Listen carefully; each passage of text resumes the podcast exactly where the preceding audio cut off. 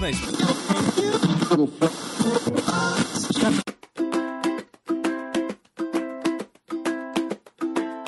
Olá a todos, aqui é Paulo Vinícius, né, um dos membros da equipe do Perdidos na Estante e a equipe do seu podcast favorito está de férias, recarregando as baterias para a temporada de 2022. Mas o Perdidos na Estante não pode parar. Nós e alguns amigos preparamos uma série de indicações para vocês curtirem enquanto aguardam o nosso retorno. Aproveitem essas dicas, façam um bom descanso e nos ouvimos logo logo em fevereiro. Até lá!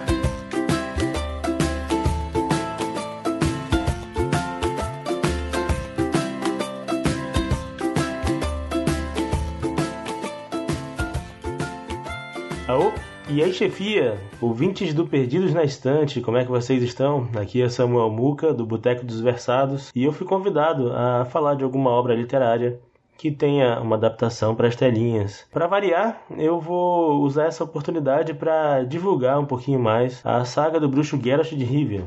Essa que foi escrita pelo escritor polonês Andrzej Sapkowski. Ela me fez voltar a ler, assim, com mais frequência, né? Ela meados de 2015, então assim, é uma parada meio recente que, que reacendeu essa, essa chama né, no meu coração. Mas, é, para quem não conhece, a saga do bruxo Geralt de Rivia é uma alta fantasia, ela usa muito folclore é, eslavo, né?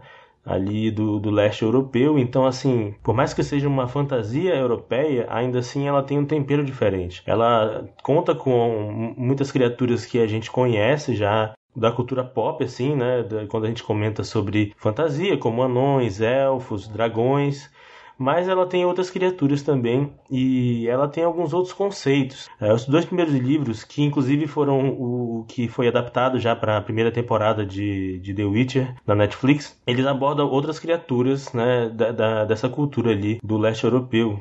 E eu acho que é muito rica. Eu acho que, dentre, dentre tudo que me fez ler, eu acho que é uma fantasia muito interessante, que traz inclusive contextos políticos que o próprio autor se baseia muito. O Andrei Sapkowski, inclusive, tem obras de ficção histórica. Ele aborda muito essa, essa parte mais, mais medieval mesmo. Ele traz muitos personagens cínicos, muitos personagens complexos e traz personagens, sabe, incríveis, assim, que eu gosto muito, né, que os meus favoritos, inclusive, são o Bardo Yasker, né, que, que nos jogos ele foi mais conhecido como Dandelion, mas no, tanto no, nos livros quanto na série ele, ele é, o pessoal usa o nome tradicional dele, né, que é Yasker.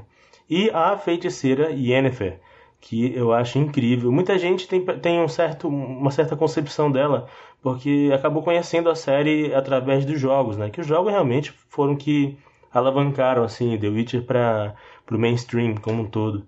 Mas os jogos aí são meio que num futuro, e os livros, e agora também a série, ela se passa um, um tempo antes.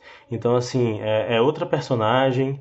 É, é, é, muito interessante acompanhar todo o crescimento da, da Yennefer e, e, e, do núcleo ali mais duro mesmo, né? Que é o Geralt, a Yennefer e a Ciri, né? Inclusive eu tenho uma cachorrinha chamada Ciri também, em homenagem, né?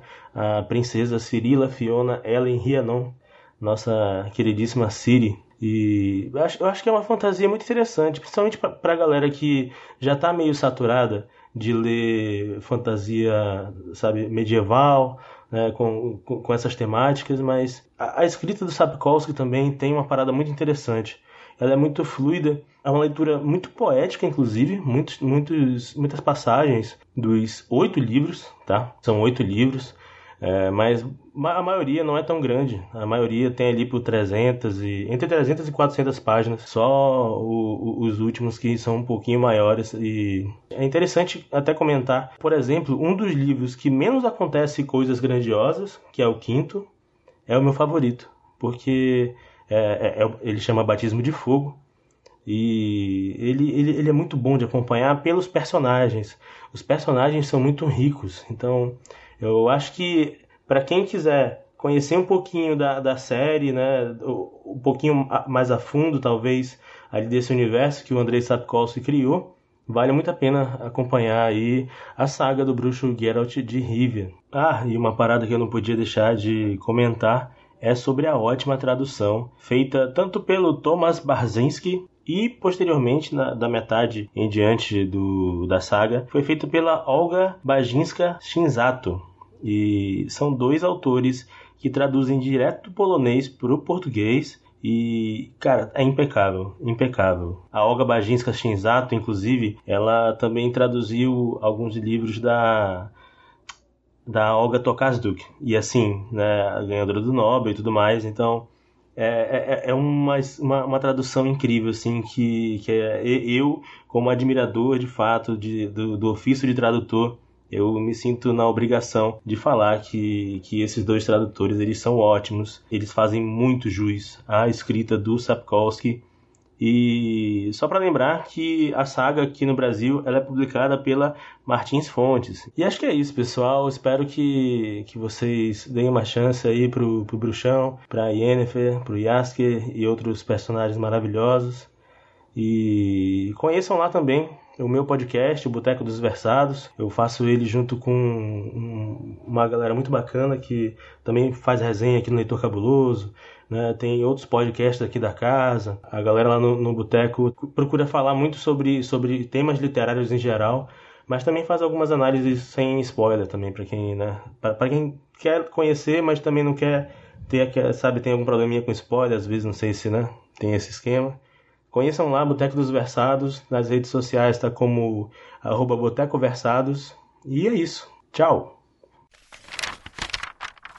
Se você gostou dessa dica, deixa seu muito obrigado lá para Cláudia Rodrigues e outras pessoas que apoiam a gente no PicPay e no Catarse. Para que a gente possa dar mais dicas aqui nos nossos programas, por favor, considere contribuir com o Leitor Cabuloso.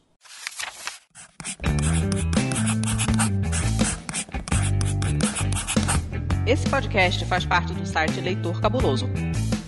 Conheça nossos conteúdos em www.leitorcabuloso.com.br.